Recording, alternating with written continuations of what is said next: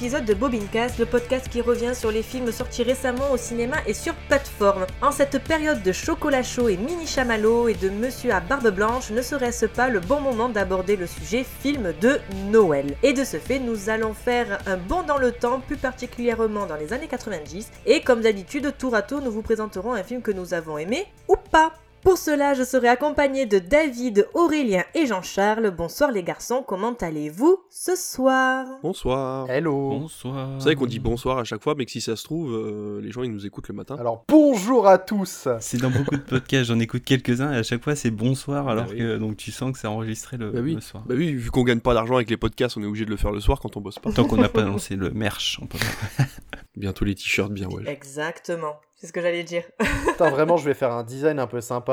euh, Allez, vas-y, chaud. Je vais vous chaud, chaud. envoyer ça si vous voulez. Allez, avant de commencer la petite question, que pensez-vous et quel est votre affect envers les films de Noël? Aurélien, je te laisse commencer. Euh, bah, moi j'aime beaucoup les films de Noël, hein, euh, tout le temps, tout le- tous les jours, euh, dès, dès le, le mi-octobre, voilà, dès qu'il y a les téléfilms déjà sur, euh, sur euh, M6, TF1, euh, même France 2, je crois, il y a des fois ils en passent. Je me prends à, à- juste zapper sur une chaîne et me retrouver comme ça, tu sais, hypnotisé un peu comme une mouche, tu sais, je regarde le truc, je suis ah c'est nul, hein. Mais qu'est-ce qui se passe à la fin? Je veux savoir la fin, je la sais la fin, on la sait tous, la fin c'est toujours la même. Mais je veux quand même la voir, pour être sûr. J'avoue que euh, les, les gros films de Noël, les trucs, enfin au ciné, c'est pas le truc que j'irai voir le plus souvent, mais c'est toujours euh, bon de, de voir un, un bon film, quoi. Et toi, Jean-Charles? Eh ben moi j'ai quasiment aucune attache au, au film de Noël. C'est pas ce qui m'attire forcément. Euh, je sais qu'il y en a juste un qui me fera rire tout le temps et que je dois regarder minimum une fois par an. On pense tous au même. C'est Maman j'ai raté l'avion. Ah bah oui, forcément. Ah non, je pensais pas J'ai même pas osé voir le, le remake qui a été fait sur Disney+. euh, et ce que j'aime le moins, en fait, c'est que les films de Noël se sont beaucoup transformés en téléfilms de Noël. Et donc, euh, la qualité du film est forcément bien moindre. Bah écoute, moi je te rejoins un peu aussi, c'est-à-dire que pff, ça me saoule. Déjà, je suis pas tellement esprit de Noël, genre euh, ça me saoule d'entendre Maria Carré le 1er novembre, ça me gave. j'adore. À peine t'as fini avec Freddy Krueger que déjà t'enchaînes avec, euh, avec Maria Carré, quoi. Donc non, je suis pas esprit de Noël. Après, me mettre à table et bouffer, euh, y a pas de souci. hein. Moi, ça, j'aime bien. Ouvrir les cadeaux. Ouvrir les cadeaux, y a pas de problème. Mais alors, euh, pff, non, ça, ça me saoule. Et les films, pareil, quoi. T'en as vu un, t'en as vu 40. J'ai un peu ce qu'on dans l'âme, ça, passe un peu au-dessus. Et toi, David? Oui, bah, c'est un peu compliqué parce que moi je suis le roi de la flemme. Bah en Belgique c'est un peu un rituel quoi Noël. Donc c'est voilà justement les gros sapins, les grosses guirlandes, euh, regarder des films toute la journée qui parlent de Noël, euh, de la course aux jouets. euh. Et euh, magnifique la course Oh oui, c'était trop bien. Ah oui, c'était trop bien. Et en fait, arrivé euh, à l'âge adulte, je me suis rendu compte que tu pouvais très bien, tout seul dans un appartement, avoir un tout petit sapin comme ça, qui avait pas besoin d'être décoré. Et euh, qu'en fait, vu que je faisais pas Noël chez moi, bah, j'avais jamais de cadeau sous le sapin, et que c'était très pratique. Et c'est devenu un peu la flemme, et voilà. Non mais toi, t'as un sapin, moi, moi. non, mais- Pardon. Et en fait, euh, ce qui est bien, c'est qu'encore une fois, euh, j'ai épousé la, la, la bonne personne, parce qu'elle est comme moi, en fait, elle a gros la flemme de faire un sapin avec des décos. Et on fait ça vraiment juste pour les enfants. Et étant donné qu'ils sont pas là cette semaine, ils sont chez leur père. Et ben, euh, du coup, on gagne une semaine de décoration de Noël. On aura juste à le mettre euh, pendant deux semaines. Vu qu'on les a pas à Noël, si ça se trouve, on mettra même pas de sapin à la maison. Donc euh, moi, ça me va très bien. Et avec les films de Noël, par contre, j'ai un rapport qui est très très enfantin, quoi. C'est-à-dire que je les regarde. J'aime beaucoup les films dont on va parler, c'est-à-dire années 80, 90, avec lesquels j'ai grandi. Je suis moins téléfilm de Noël où je trouve que c'est tout le temps un peu pareil. On en a fait quelque chose qui n'est pas mérité en fait. C'est-à-dire que toute cette publicité autour des films de Noël, le fait que TF1 commence à passer des films de Noël tous les jours à partir du 1er novembre, je comprends pas l'intérêt en fait. C'est vraiment fait pour la comment on appelle ça maintenant? La femme responsable des achats, c'est ça? La personne responsable des achats? La ménagère. bah, on ne dit plus ménagère de moins de 50 ans, maintenant on dit euh, la personne responsable des achats. Donc euh, voilà, je pense que c'est vraiment fait pour ça, c'est-à-dire que les gens qui en plein après-midi n'ont rien d'autre à faire que de regarder la vie des autres, et surtout c'est mieux quand elle est plus belle. Je suis contre les téléfilms, je suis pour les films dont on va parler, et voilà. C'est beau ce que tu dis. Eh ben, du coup, on va commencer avec le premier. Donc, euh, lequel de ces films sélectionnés sera élu le meilleur d'après les chroniqueurs? C'est ce que nous allons déterminer en commençant chronologiquement avec Noël chez les Muppets. C'était l'homme le plus cupide de la Terre. C'est Ebenezer Scrooge. Jusqu'à cette fameuse nuit où il fit une rencontre extraordinaire. Bonjour. Noël chez les Mopettes. Je bois, monsieur Scrooge, même si c'est un homme odieux, pingre et mal fagoté. À l'hiver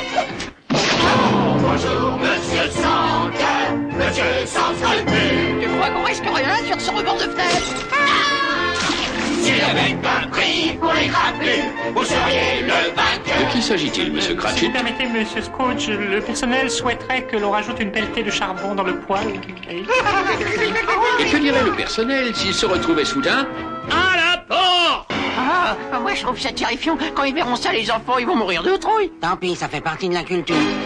Un grand classique de Charles Dickens, raconté comme seuls les Muppets peuvent le faire. Sorti en décembre 1992, réalisé par Brian Henson, avec Michael Caine et les voix françaises de Richard Darbois, Edgar Givry et Noémie Orphelin pour une durée de 1h30. D'après une œuvre de Charles Dickens, l'usurier Ebenezer Scrooge aborde la période de Noël avec son dédain et son avarice habituel, maltraitant comme toujours son malheureux employé et son joyeux neveu.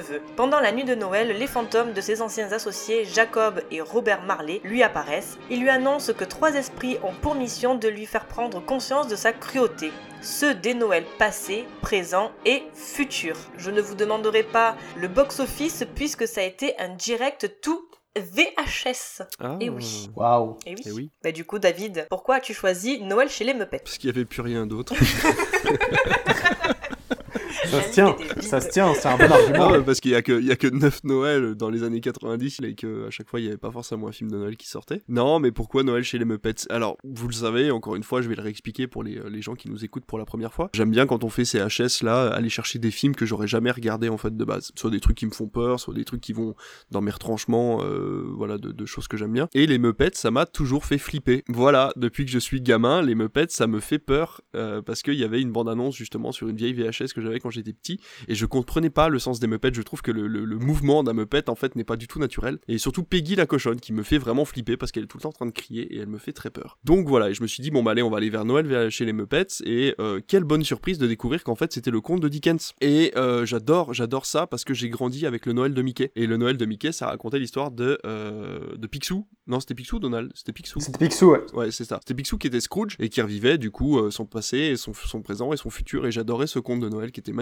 Et j'ai revu la version euh, moderne, euh, très gothique, qui est sortie sur euh, MyCanal euh, il y a, il y a 3-4 ans, qui, qui m'a été conseillée par un ami, qui était vraiment dans un côté plus horrifique. Et donc là, Noël chez les Muppets, c'est vraiment très drôle parce que justement, un des Muppets prend le rôle de Dickens et raconte pour l'enfant le conte. Et j'ai trouvé ça vraiment très chouette. Déjà parce que Michael Caine fait Scrooge et je trouve ça génial je trouve que cet acteur peut tout jouer en fait. Le, le mec euh, joue avec des Muppets et il joue aussi bien que s'il était avec d'autres acteurs. Donc euh, c'est vraiment vraiment cool. Et j'ai passé un très bon moment. À la fin, je me suis dit bah tiens, faudrait que je le montre à mes enfants parce que je trouve que ça a pas du tout vieilli. Enfin moi j'ai regardé la version Disney je sais pas si elle a été remasterisée, mais je trouve qu'il y a pas de différence avec un film qui pourrait sortir euh, cette année quoi au niveau de la qualité des peut-être au niveau des effets spéciaux effectivement, mais en tout cas de la qualité de la caméra, c'est très très bien. Voilà, donc j'ai été très étonné de passer un bon moment devant le Noël chez les Muppets. Il y a assez peu de choses à dire hormis le fait que j'ai vraiment bien rigolé. Il y a pas mal de vannes qui sont faites sur, ce conte de base. Voilà, donc ça vaut, ça vaut vraiment le coup. Euh, Si vous avez déjà vu tous les films de Noël des années 90 et que vous êtes passé à côté de celui-là, ben euh, franchement foncez parce que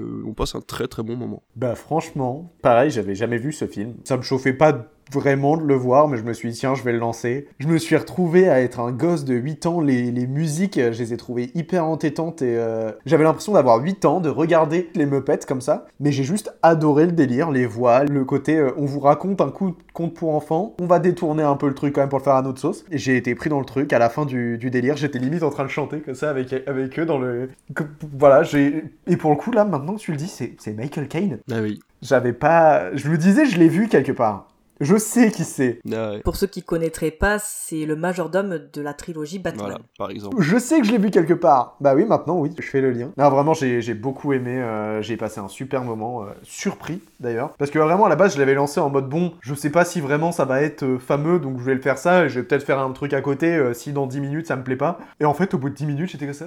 Les musiques, elles étaient prenantes et tout. Eh, je le remettrai bien peut-être un jour. Alors moi je me situe entre les deux, c'est-à-dire que j'ai bien aimé le délire Muppet, mais connaissant en fait l'histoire de Scrooge, ben, je me suis un peu fait chier devant. Eh oui, oui, c'est vrai que le revivre plusieurs fois quand tu l'as déjà vécu de plein de fois différentes, je comprends que parfois ça peut lasser en disant bon ça va. on C'est ça. Moi je m'attendais vraiment à une histoire euh, inédite, qu'est-ce qu'ils vont me raconter? Et c'est l'histoire de Scrooge, j'ai fait ah. Mais c'est mignon, franchement, j'ai passé un bon moment. Alors effectivement, de, avec des, des gamins, euh, j'ai peut-être un peu plus dedans. Enfin, moi, j'aurais peut-être été un peu plus dedans. Les musiques, elles étaient vraiment pas mal, pareil. Hein, en fait, j'ai passé un bon moment, mais voilà, le fait que ça raconte une histoire de, de Dickens, j'étais en mode, ouais, bon, pas ouf, en fait. Voilà, c'est j'ai un peu le c'est mi figue mi raisin. Après moi c'est vrai que j'ai j'ai un peu de mal le, le délire des marionnettes qui interagissent avec des humains. Là, c'est un peu cringe par Ouais, moment. voilà. Et... Mais sinon, euh, franchement, non, avec des gamins, tu regardes ça, euh, je pense que tu peux être euh, vite dedans et passer un très bon moment. Il y a, bah, de toute façon, même sans gamin, Aurélien, il a passé un très bon moment. Donc, euh, Après, est-ce que je suis pas un grand enfant? Oui, tu es un grand enfant. Nous sommes tous de grands enfants. Oui, Il faut le dire. Effectivement. ça dépend pour quel film, mais oui. Surtout devant les meupettes. Et toi, Jean-Charles, pour les Muppets, qu'est-ce que tu en as pensé? Et ben c'était un peu les montagnes russes en fait. Ah, toi aussi. Ouais, au départ, tu vois, Muppet, j'étais pas chaud du tout pour le regarder. Et puis ça se lance, et puis tu te laisses prendre par le truc, même si, euh, comme toi, Alice, moi, je trouve que voilà, les Muppets qui interagissent avec les humains, je, je, je sais pas, j'ai du mal. Et mon cerveau était pas prêt à une comédie musicale. C'est comme moi, ça m'arrive avec Quentin Dupieux. J'adore, mais quand j'ai vu son tout premier film, mon cerveau n'était absolument pas prêt à accepter de voir ça, et j'ai totalement rejeté le film. Et quand je l'ai revu après, j'ai vraiment kiffé, il y a Michael, Michael Caine. J'avais pas tilté moi non plus. Sûrement que je le revois parce que euh, il y a sûrement de très bonnes choses à en tirer, mais j'ai pas, j'ai pas accroché sur le, sur le premier visionnage. Après, il faut savoir que bon, les Muppets, c'est un truc euh, typiquement, je crois que c'est américain, hein, je me trompe pas, c'est pas britannique, hein, c'est américain. Mhm. Nous, euh, quand ça débarque en France, je pense que c'est pour ça que ça fait du direct tout, tout VHS, alors que là-bas, ça a dû sortir au cinéma. C'est pas ancré en fait dans nos générations de regarder les Muppets en fait chez nous, donc euh, faut adhérer au truc. Mais bon, en même temps, euh, nos parents regardaient, nous, on a bien regardé les Guignols et nos parents ont regardé les, c'était quoi les, les animaux là euh, Le bébé de show. le bébé de show et voilà c'est ça mais c'était satirique donc c'était quand c'était encore autre chose Bah, c'était les guignols, mais version Muppets en fait. hein. Ouais, mais exactement, ouais, ouais, c'est ça. Mais c'est vrai que bon, c'est générationnel encore une fois, et je pense que les Muppets, ça a jamais réussi à s'intégrer comme euh, Dr. Seuss, tout simplement. Aux États-Unis, ça a un succès de malade, tout le monde connaît, et euh, personne connaît euh, le chat chapeauté,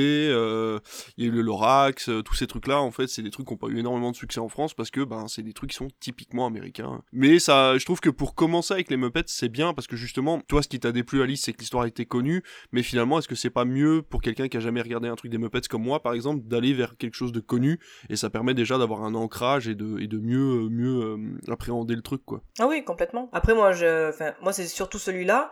Euh, après, euh, par contre, me- les Muppets dans l'espace, moi, j'adore. Et ben je l'ai jamais Ah, vu justement parce que j'ai toujours eu je- trop- cette distance avec les Muppets mais ça mais du coup maintenant que j'ai regardé celui-là ben, ça m'a donné envie de regarder les Muppets euh, tu vois et d'en regarder d'autres en me disant bah en fait c'est peut-être moi qui avais fait un blocage euh, tout simplement quand j'étais gamin quoi. Et ben allez, on prépare un petit podcast sur, sur les films de l'espace et on, on mettra les Muppets. on m'oblige à regarder les Muppets. Moi, tu me dis film de l'espace, euh, j'en ai 40 ans en tête. hein. je reprends Ad Astra comme ça j'ai pas besoin de remettre. Dans ma tête, ça vient de faire Alien 2001 Star Wars. J'en étais sûr, j'en étais que tu pensais à 2001. Finissons déjà cette émission, euh, faisons les 14 millions d'émissions qui nous restent à faire pour 2023 et après on fera un HS euh, dans l'espace si tu veux. Enfin sur l'espace, on le fera pas dans l'espace. Eh, pourquoi pas? Parce qu'on pourra aller dans l'espace Ouais. bientôt. Eh ben Jean-Charles, euh, envoie un message Instagram à Tom Cruise s'il te plaît. Allez, c'est Tu as parti. des connaissances maintenant. Tu es de la haute. Sinon, il y a Bezos aussi Hein qui peut aider. Ah oui, c'est vrai qu'il y a Bezos Voilà. aussi. effectivement. Allez, on va continuer avec notre deuxième film qui est Un jour sans fin. Il est prisonnier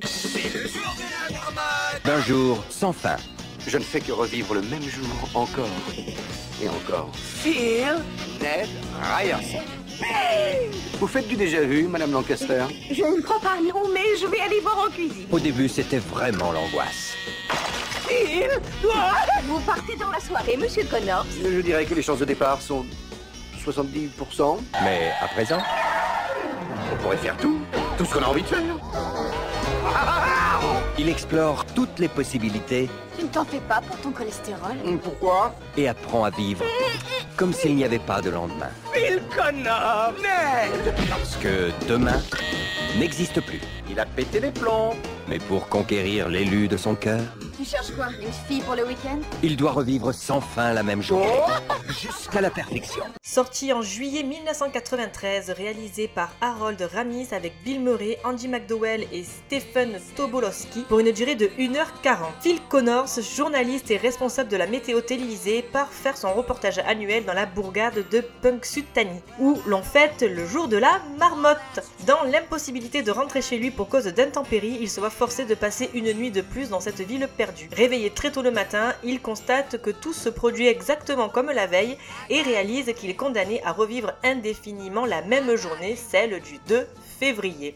Petit point box-office, d'après vous, combien d'entrées a fait Un jour sans fin en France? Pourquoi je sens qu'il a pas marché? Ouais, ça sent le film c'est qui a marché, mais après, bien longtemps Ouais, après. C'est ça, il est devenu culte après, j'ai l'impression. Un 200 000. Un million et demi, je dirais. moi. Ah, j'aurais dit ouais, 2 millions. Vous dites que le film il a pas marché, mais vous tapez le million quand même. Ouais, mais faut, faut penser que c'est les années 90. Hein. Il n'y avait pas le DVD, la VHS elle sortait un an et demi plus tard. Pardon, attends, je la refais, j'étais en train de bouffer. non, non, je vais la garder. à bouffer les chocobons là. ah non, c'est des bonbons, c'est des, c'est des crémas. je, j'étais en mode, bah attends, mais t'es en train de parler, t'es à moitié en train de baver. Je dis, attends, je vais la refaire. Pardon. Donc, euh, je sais ah non, mais je la garde. Ah, Ah non, tu la gardes Bon, garde. bah d'accord, ok. Ah oui, oui. ok. Bon, on continue. elle est trop belle, elle est trop belle. Jean-Charles. Bah 800 000 du coup, je vois mes espérances à la haute, mais euh, j'y crois pas. Non, 501 000, j'ai arrondi. Oh le pauvre, oh là là. Ah, là, Alors là, pour le coup, dans les années 90, quand tu fais 500 000 entrées, c'est que c'est vraiment une catastrophe. Bah, l'histoire du loop, c'est peut-être. Il y en a qui ont peut-être pas dû comprendre. hein. Après, c'est en France, aux States, ça a sûrement bien marché. Ouais, non mais attends, ça, ça parle même pas. Oui, ça se trouve, mais ça parle même pas d'une ville connue. Enfin, Bill Murray à l'époque, à part Ghostbusters. Enfin, tu vois, je pense pas qu'ils tiennent une affiche en fait. C'est ça le truc, c'est que qu'aux États-Unis, il devait être connu par euh, Saturday Night Live et Mm. tout ça. Donc potentiellement, il avait déjà une, euh, une expérience télé. Donc euh, au niveau des spectateurs, ils ont dû adorer. Mais euh, en France, on. Non, chez nous, je pense que ouais, c'est pas lui qui tient l'affiche quoi. C'est peut-être plus Andy McDowell qui était connu que lui quoi. Du coup, Aurélien, c'est toi qui as choisi ce film. Dis-nous pourquoi. Alors d'abord pour la ref, t'as déjà vu Un jour sans fin? T'as déjà vu Un jour sans fin? Non. T'as déjà vu Un jour sans fin? Non. Bon, je vais m'arrêter là. Un jour sans fin, c'est pas vraiment un film de Noël. Ça se passe en février. Littéralement, le seul truc qui a un rapport avec Noël, c'est l'hiver. Et le jour de la marmotte. Moi, je trouve quand même que ça passe bien à Noël. Voilà, c'est un peu froid. On reconnaît bien l'idée du film, tout ça. Et surtout, bah, j'aime beaucoup Un jour sans fin. Déjà parce que ça parle de boucle temporelle et vous connaissez mon adoration pour tout ce qui est temporel. Notamment via une série dont je ne mentionnerai pas le nom. Et ensuite parce que bah, Bill Murray, je trouve que c'est littéralement un génie. Je trouve que c'est l'un des plus grands acteurs comiques qu'on peut voir au cinéma. Sauf pour The Dead Don't Die, mais là il me doit toujours deux heures de ma vie. J'ai adoré The Dead Don't Die. Waouh, c'est si. J'ai passé vraiment, c'était un enfer ce film. Bon, Bon, il y avait Adam Driver. Donc ça n'a pas aidé. Moi, je surkiffe Tilda Swinton et pourtant rien. En fait, ce que j'aime beaucoup dans, dans Un jour sans fin, c'est le développement du personnage. Vraiment, on commence avec euh, le gars le plus exécrable, le plus immonde qu'on ait jamais vu. Genre vraiment, au, fur et à mesure où il va se vivre des boucles temporelles, en fait, on va le suivre et on va voir peu à peu le changement qui va se faire dans le personnage. Donc on va le voir d'abord, euh, bah, déjà pas comprendre ce qui se passe et être totalement perdu. Et peu à peu, il va s'ouvrir aux autres. Du coup, il va, il va se rendre compte qu'il peut rien faire pour, euh, pour changer les choses. Donc, il va aller découvrir le- le commun des mortels, on va dire. Donc, il va apprendre leur vie, il va, il va les, les aider dans leur quotidien. euh, même si ce jour-là, il sait que euh, ça va rien changer parce qu'il va le revivre. Il va, il va vraiment passer par plein, plein d'étapes différentes. Que ce soit, euh, ce soit bah, d'abord, il va être content, il va pouvoir faire tout ce qu'il veut. euh, il vole, voir, il vole l'argent qu'il a dans un, dans un camion de la banque. il va, il va vivre sa meilleure vie vraiment pendant un temps. Puis on va avoir des moments un peu plus compliqués où vraiment tu vas avoir le côté, euh, bah la routine du coup ça va taper la dépression, il va tenter de se suicider de 7-8 manières différentes. On va le voir passer par tous les états et ça je trouve ça hyper intéressant et en même temps il va aussi euh, essayer de, de se développer lui-même dans sa façon de penser. Par exemple il va essayer de draguer sa productrice avant de se rendre compte que bah en fait finalement ça n'arrivera jamais. Et au final c'est quand euh, c'est quand il est lui-même et aider les gens et se faire kiffer en même temps parce qu'il a quand même appris euh, appris du, le piano pendant pendant un bon moment. C'est là qu'au final il va réussir et il va pouvoir reprendre enfin sa vie. Donc voilà j'aime beaucoup euh, j'aime beaucoup un jour sans fin essentiellement à cause de ça parce que je trouve que le personnage de Bill Murray est fantastiquement bien écrit et surtout qu'il le joue très bien. Qu'il soit du côté voilà drôle effrayé dépressif ou juste exécrable je trouve qu'il bon sur tous les tableaux J'ai pas trouvé que le personnage de Bill Murray était, comme tu l'as décrit au début, exécrable, euh, horrible. Tu vois, c'est même là où je me suis dit, en fait, pourquoi faire un, film avec une boucle temporelle, sachant que de base, le personnage, moi, il ne m'est pas antipathique. Une personne qui vit dans une grande ville, voilà, qui aime sa vie euh, a envie d'aller, euh, je sais pas, c'est comme toi, d'un coup, on te dit, ben, tous les ans, tu vas aller dans une ville dans la Creuse. Désolé pour ceux qui habitent, qui habitent dans la Creuse. Tu vas couvrir un événement où tu t'en fous, le jour de la marmotte, tu t'en as rien à carrer. Tu as juste qu'une seule c'est de faire ton truc, dire tes, tes deux lignes et repartir. Moi, le gars, je le comprends. Je le sens pas plus euh, exécrable que ça, dans le sens où le gars il fait son journal télé, il est pas plus horrible qu'un autre. J'ai pas eu l'impression qu'il marchait sur euh, sur les gens. Donc euh, tu vois, ce, ce côté boucle temporelle, je me suis dit, bah en fait, oui, tu vois une évolution de personnage, mais parce que le gars, je pense, est plus résigné en se disant, bon, ben que ça à foutre, ben autant prendre le piano, autant découvrir les gens, parce que ben de toute façon, il faut bien que je m'occupe. Mais j'ai pas vu ce, film en me disant, ben ouais, le gars, il va apprendre en découvrant telle et telle personne, qui va être une meilleure personne lui-même, en fait. Bah tu vois, moi c'est le... en fait le truc qui m'a fait, que- enfin qui m'a fait penser qu'il était vraiment exécrable, c'est euh, la scène avant. En fait c'est euh, quand euh, il- ça commence par, il présente la météo et tout, et en fait du coup il rencontre la, la productrice avec qui il va travailler et tout ça. Et en fait vraiment la, la manière dont il la traite elle et dont il traite le caméraman en fait qui va bosser avec lui. Non seulement oui je comprends que euh, le fait d'aller bosser euh, dans le fin fond de la cambrousse pour tourner un truc comme tous les ans depuis 5 ans c'est c'est chiant, mais juste le, le côté vraiment bah il est, euh, il se prend pas pour de la merde. En fait Oui. il est vraiment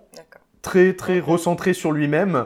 Il pense qu'à lui, il se dit, Ah, de toute façon, j'ai eu, euh, j'ai eu une discussion avec euh, machin de telle chaîne télé, c'est bon, c'est, je suis une star. O- ok, on y va, par contre, moi, je veux pas dormir n'importe où, je veux un bête d'hôtel euh, avec ma chambre à moi, perso. euh. Il connaît pas le caméraman à un moment donné dans le film, il lui demande, mais du coup, t'as des enfants, t'es marié, t'as quelqu'un dans ta vie, tout ça. Il travaille avec depuis des années potentiellement, et il le connaît pas du tout, en fait, sachant qu'il enfin, il sait que euh, ça fait plusieurs fois qu'il vient à cet endroit-là avec lui, donc euh, la boucle temporelle, au fur et à mesure, en fait, elle lui a permis de euh, s'ouvrir aux autres, comprendre que, en fait, t'es sympa, tu peux te penser être une star. Sauf que, bah, en fait, si les autres te considèrent pas comme une star, Oui, t'es personne. voilà, t'es personne. Mm, mm. Je pense, voilà, il y aurait eu peut-être une scène en plus, euh, où vraiment, on aurait décrit un personnage, mais vraiment exécrable. Là, oui. Mais vraiment, moi, j'ai vu le, j'ai vu le personnage en mode, bon, ben, je vais apprendre le piano, je vais apprendre à découvrir euh, telle et telle personne. Alors oui, il a le petit crush sur la productrice, donc. euh, Mais moi, ça m'a fait marrer, en fait. Je me suis dit, en fait, il, il essaye de tout faire pour euh, pour arriver à ses fins, et euh, j'ai pas vu ça en mode. euh, Enfin, je je pense que j'aurais fait la même chose, en fait. Je me suis dit, putain, j'ai mon crush en face de, en face de moi, mais je vais essayer de tout faire pour, arriver à,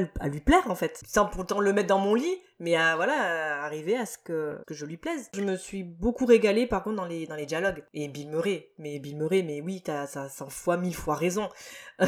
Quand il demande, je pense à l'aéroport, s'il n'y a pas un vol de retour, il fait Vous avez pas des vols pour les VIP ou pour des cas urgents? Tiens, un blanc plus. Mais je suis les deux Je suis une célébrité et, c'est urgent Voilà, cette scène, elle m'a vraiment fait marrer. Après, quand il est avec Andy McDowell et qu'il lui demande de c'est quoi son mec idéal, et elle lui décrit mais une liste. Faut qu'il soit drôle, intelligent, il faut qu'il soit euh, sensible, il faut qu'il aime les enfants, il faut parce que il faut qu'il leur apprenne à aller faire popo. Il faut qu'il sache pleurer devant moi. Il faut qu'il soit, il fasse ci et qu'il fasse ça. Et au bout d'un moment, lui dit, mais t'es sûr que c'est d'un homme dont tu parles? Parce que là, euh, c'est juste pas possible. Moi, je suis célibataire, j'ai pas autant d'exigences, tu vois?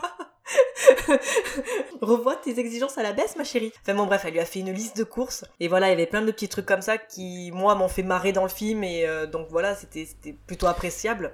J'en avais beaucoup entendu parler et je l'avais jamais vu. Et comme pour Edge of Tomorrow, je me suis fait avoir sur euh, bah, l'effet de loop parce que je m'y attendais pas, tu vois, où le, jour recommence le lendemain. Et je me suis dit, ah ouais, ok, ça commence à m'intéresser là. Et donc là, je suis vraiment rentré dans le film et j'ai trouvé ça vachement bien. Euh, le film est, je trouve, très joli, enfin très dans l'esprit de Noël. C'est un film qui fait du bien, tu vois. Je suis, je ressorti du film et j'étais apaisé, tu vois. J'ai pas compris pourquoi, mais, mais c'était sympa. Et ouais, mais tout ce qui se passe dans le film, j'ai trouvé ça euh, vachement bien. Le fait, voilà, comme tu as dit, les- toutes ces tentatives de suicide et tout. Et à un moment, tu sais, il se retrouve sur la table d'autopsie, puis tu dis, oh putain, c'est fini. Et puis là, hop, le réveil ressenti. Ah putain, même ça, ça marche pas, quoi. Même ça, ça continue. et tu te dis, ouais, putain, il y a vraiment moyen de te faire kiffer quand même, à, à tester tout ce que tu veux. Imaginez juste, vous vivez la même vie tous les jours, vous pouvez tester tout ce que vous voulez, quoi. Tu peux faire n'importe quoi, tu te dis, c'est sans conséquence, demain on recommence. C'est une giga overdose à la Kurt Cobain. Yes Non, mais c'est génial, tu peux tester des trucs que jamais tu penserais faire, quoi. C'est un truc de fou. Et toi, David, tu en as pensé quoi? Euh, bah, je l'avais vu, je l'avais vu il y a très longtemps. Euh, là, je l'ai revu pour l'occasion, du coup, euh, sur la plateforme France TV. Vous pouvez aller voir sur la plateforme France TV. Il y a plein de trucs et c'est gratuit. Ouais. Et donc, euh, du coup, j'ai revu ça euh, avec ma femme euh, pour savoir, pour avoir justement un avis extérieur de ce film des années 90 en me disant, bah tiens, qu'est-ce que ça vaut maintenant avec un œil inconnu. Euh, Il y a du bon et du moins bon. Je trouve qu'il n'y a pas que le personnage de Bill Murray qui est, qui est mal écrit. Je trouve que le personnage d'Andy McDowell est vraiment insupportable en fait par ses exigences de la vie. En fait, elle veut tout voir en, en beau, en rose, et en fait, lui, il est à l'antipode de ça. Et à aucun moment, ça match entre les deux. À aucun moment, tu te dis, comment dire ça me paraît pas logique en fait qu'il aille la draguer elle. Puisque lui c'est un coureur de jupons en fait. C'est un mec il est misogyne euh, il est enfermé sur lui-même il... voilà donc à aucun moment il est attiré par cette femme-là, hormis par son physique. Et du coup, je trouve que ça matche pas, quoi. Moi, en tant que spectateur, je trouve que le, voilà, leur histoire à tous les deux ne, ne fonctionne pas. J'aime beaucoup psychologiquement les états par lesquels ils passent, par contre, et où le spectateur est obligé de le suivre. C'est-à-dire qu'en fait, on t'explique pas clairement, je suis en dépression, je suis en train d'être content, je suis en train de vivre ma dernière vie, etc., etc. Tu le vois, il essaye de suicider une fois, dix fois, trois fois, si ça se trouve, il a essayé 400 fois, on sait pas. Donc, il passe par le suicide 3, 4, 300 fois, on sait pas. Passe par le côté joyeux où justement il apprend plein de trucs, le piano, il apprend euh, à soigner ce gars parce que si ça se trouve, il a essayé euh, euh, la crise cardiaque, il a essayé de le réanimer, enfin pas la crise cardiaque, mais quand il s'étouffe, ça se trouve, il a essayé 15 fois de le réanimer, ça a jamais marché, et cette fois-là, ça marche. En fait, il y a un moment où il arrive à croiser tous les, tous les flux et à ce que tout se passe bien. Du coup, ça donne quelque chose de, de, très sympathique où à la fin, tu dis, bah c'est vrai qu'il y a quand même un esprit de Noël du mec qui est hyper négatif et qui devient positif à la fin. Donc ça, la morale est liée, il y a de l'humour, c'est quand même assez drôle, même si c'est un humour assez il y a des moments où moi j'ai pas rigolé, dans le sens où c'est un vieil humour des années 90 américain. C'est vrai qu'il y a des trucs ça passe moyen, genre l'espèce de mec des assurances là qui vient lui gueuler dans les oreilles pendant 4 ou 5 fois là. Moi, je, ce mec m'insupporte, j'ai envie de le frapper à chaque fois que je le vois. Ah bah il le frappe au bout de la deuxième fois. Hein. Ouais, ouais, ouais, non mais complètement, parce qu'il se demande ce qui se passe et voilà. Je trouve que c'est vraiment la meilleure scène. Vraiment, la première fois que tu le vois, t'es en mode mais qu'est-ce que tu fous, mec? C'est ça. T'es insupportable. Tu pas vrai, tu pas vrai, tu pas vrai. Ce qui m'insupporte par contre, c'est que, et bon, toi Alice, ça t'a pas gêné apparemment, le fait qu'il essaye de la connaître, en fait, ça fait vraiment stalker quoi. Le fait qu'il recommence 20, 30, 40, 50 fois bah, de la draguer et qu'à chaque fois il passe au step d'après, j'ai l'impression que le mec est dans un jeu vidéo où il essaye de refaire le boss jusqu'à ce qu'il le connaisse par cœur. Et euh, il y a ce côté vraiment stalker un peu, un peu chelou, un peu creepy. Et en même temps, c'est vrai que si tu te mets dans la situation du gars, tu te dis mais de toute façon vu qu'il n'y a pas de lendemain qu'est-ce que ça peut changer tu vois? Mais en fait il a réussi en fait en une pardon vas-y. J'allais dire il a réussi en un essai à se faire la, la meuf là dans le café et donc il se dit bon bah elle c'est fait. Tu vois, on sait pas combien de vies il a eu. C'est comme dans Age of Tomorrow, on sait pas combien de vies il a eu. C'est comme le film sur Amazon Prime euh, dans Brooklyn Nine-Nine. Ça s'appelle euh, Palm Springs. Merci, Palm Springs, où là, c'est pareil. En fait, à chaque fois, la difficulté est différente. C'est-à-dire qu'en fait, dans Un jour sans fin, Bill Murray est dans une ville. C'est-à-dire qu'il est limité par cette ville et euh, aussi loin qu'il peut aller sur une journée, puisqu'à chaque fois, il revient en arrière. Donc, il a un terrain de jeu qui est relativement vaste. C'est-à-dire qu'en gros, il peut se taper toutes les meufs de la ville, il peut faire tous les jeux qui sont disponibles dans la ville, aller goûter tous les cafés de la ville, aller goûter tous les restaurants de la ville. Il peut faire ce veut dans cette ville qui est cloisonnée mais qui permet quand même d'avoir pas mal d'activités. Dans Age of Tomorrow, c'est la guerre, c'est-à-dire que le mec doit aller d'un point A à un point B, de toute façon il va revivre les mêmes événements en boucle comme dans un jeu vidéo justement et c'est l'analogie est faite à ce moment-là. Il peut pas trop partir sur les côtés. Dans Palm Spring, la difficulté est encore différente, c'est-à-dire qu'il est coincé dans un mariage dans lequel il ne veut pas être et que ce mariage, il est en plein désert. C'est-à-dire qu'en fait, psychologiquement, c'est encore plus dur de te dire combien de fois le mec a vécu le même mariage avec son ex, qu'il la trompe, etc. Et c'est là que le film, je le trouve beaucoup plus fort qu'un jour sans fin. C'est-à-dire qu'un jour sans fin, le terrain de jeu est trop vaste, en fait, je trouve. Et donc, du coup, le mec, effectivement, passe par plein d'étapes psychologiques, ce qui est normal. Mais je me dis, mec, t'as pas trop à te plaindre non plus, parce qu'il y a quand même pas mal de trucs à faire en une journée dans, cette ville-là, tu vois. Alors que dans Palm Spring, dès le début, quand il commence à revivre le truc, tu dis, waouh, le mec va être coincé combien de temps à devoir revivre le fait que sa meuf le, trompe, le fait que le mariage, qu'il est pas heureux et machin, et qu'il peut même pas se barrer, quoi. Le mec est coincé au milieu du désert, il y a juste une pauvre maison avec une piscine. Donc voilà, un jour sans fin, c'est pas mal. Ça a bien un esprit de Noël avec justement cette philosophie du mec qui, voilà, qui regagne foi en l'humanité, etc. Mais malheureusement, il y a quand même pas mal de défauts qui fait que je l'aurais pas forcément remis au, rang de film culte, parce que je trouve qu'il n'y a pas forcément les, les, les, éléments pour à l'intérieur, quoi. Après, est-ce qu'il a il n'est pas culte parce que c'est euh, un des premiers à avoir traité euh, le loop avec euh, le délire histoire de la marmotte. Est-ce que Bill Murray, est-ce que quelques effets comiques fait que aussi? En fait il est rentré dans le délire culte aussi. Voilà, voilà c'est pour ça que je pense qu'il est rentré dans le. Oui oui non mais oui oui mais disons qu'il n'est pas amené au rang culte pour les bonnes raisons. Je trouve que par exemple Maman j'ai raté l'avion, tu peux le regarder en boucle, c'est un bon film. Le, film est bon, ah il est bon dans ses cascades, il est non non toi tu trouves pas bon. moi je trouve que Maman j'ai raté l'avion, je trouve que voilà il est bon dans tout ce qu'il entreprend en tant qu'enfant, en tant qu'adulte. Tu peux le regarder et avec le peu de moyens qu'il a eu, je trouve que ça marche que tu le regardes en boucle. Pareil, le 2, je peux le regarder en boucle. Je trouve que les chutes de blagues et, toute l'intrigue scénaristique fonctionnent bien. Là, il y a un moment, dans un jour sans fin, je me suis dit, ouais, ça va, c'est bon, passe à l'étape d'après, tu vois, quand il, il suicide dix fois, et puis après il apprend le piano. Je, trouve que, voilà, je trouve que les séquences, alors est-ce que c'est parce que je connais le système du loop, et que du coup ça me lasse, tu vois, comme toi avec les Muppets. Est-ce que le fait de connaître le principe de l'histoire te fait pas avoir envie d'accélérer le truc pour te dire, bon, allez, on va jusqu'à la fin parce qu'en fait, je connais le principe, tu vois Je sais pas. Voilà. Mais en tout cas, moi, c'est vrai que ce revisionnage m'a pas forcément convaincu à 100%. J'ai une petite anecdote. Il y a des musiciens, en gros, qui ont étudié le film. Et en gros, qu'on déduit que pour euh, apprendre à jouer du piano comme Bill Murray le fait à la fin du film, sachant qu'au tout début, il ne connaît rien au piano, il faut environ 10 ans. Donc c'est qu'il a revécu Enfin, qu'il a vécu la même journée sans fin pendant au moins 10 fois 365 jours. Non, mais il est devenu. En fait, pour moi, quand je suis arrivé à la fin du film, pour moi, Bill Murray était devenu un dieu. Il le dit à un moment, il, il le dit, je suis dieu. Il- parce qu'en fait, il a vécu tellement de vie, il a eu le temps de vivre tellement de fois la même chose, qu'en fait, il est, il est devenu cet homme qui a la capacité de faire absolument tout ce qu'il veut, puisqu'il a eu le temps de l'apprendre. Et ça, par contre, c'est vrai que c'est hyper intéressant dans le film de te dire si j'avais le temps, si je pouvais vivre de façon immortelle sans que le temps passe, ni moi, ni l'humanité, si je restais bloqué dans cette boucle-là, qu'est-ce que je ferais, qu'est-ce que je deviendrais, et qu'est-ce que j'apporterais à l'humanité? C'est ça qui est intéressant aussi, c'est que à la fin d'un jour sans fin, qu'est-ce que lui il va apporter de ça? Parce qu'il s'est soigné lui-même, il a trouvé la paix euh, intérieure, il a fait plein de choses, mais est-ce que après tu continues? C'est toutes des questions qui malheureusement sont pas traitées dans le film, mais parce que le film est pas fait pour ça. Mais c'est hyper intéressant d'y répondre euh, ou de, de- ou de faire un débat là-dessus, parce que ça c'est ça c'est intéressant, je trouve. Puis moi, j'adore le voir éclater son réveil dès le matin. Très bonne conclusion. Après, euh, côté critique presse, les cahiers du cinéma disaient Un jour sans fin marie finalement le rire à il faut en profiter.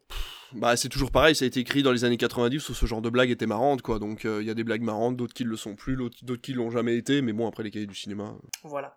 Et positif disait Un jour sans fin démontre que, dans le cadre d'une production commerciale grand public, entre guillemets, peut se nicher une grisante auto-réflexion. Un jour sans fin vire, hélas, à la satire vacharde, aux contes de fées romantiques et sucrés. Et voilà. C'est plus ton avis, ça, David, du coup. Bah ouais ouais complètement. ouais. Si on revient dessus deux minutes, c'est d'ailleurs le gros défaut de Edge of Tomorrow, qui finit de façon beaucoup trop niaise pour moi en fait. C'est-à-dire qu'à la fin de Edge of Tomorrow, il se retrouve à une temporalité où il n'est pas censé être, et en fait lui normalement n'est pas censé euh, revenir dans cette boucle-là quand il arrive à la fin du film. Donc c'est vraiment dommage. euh.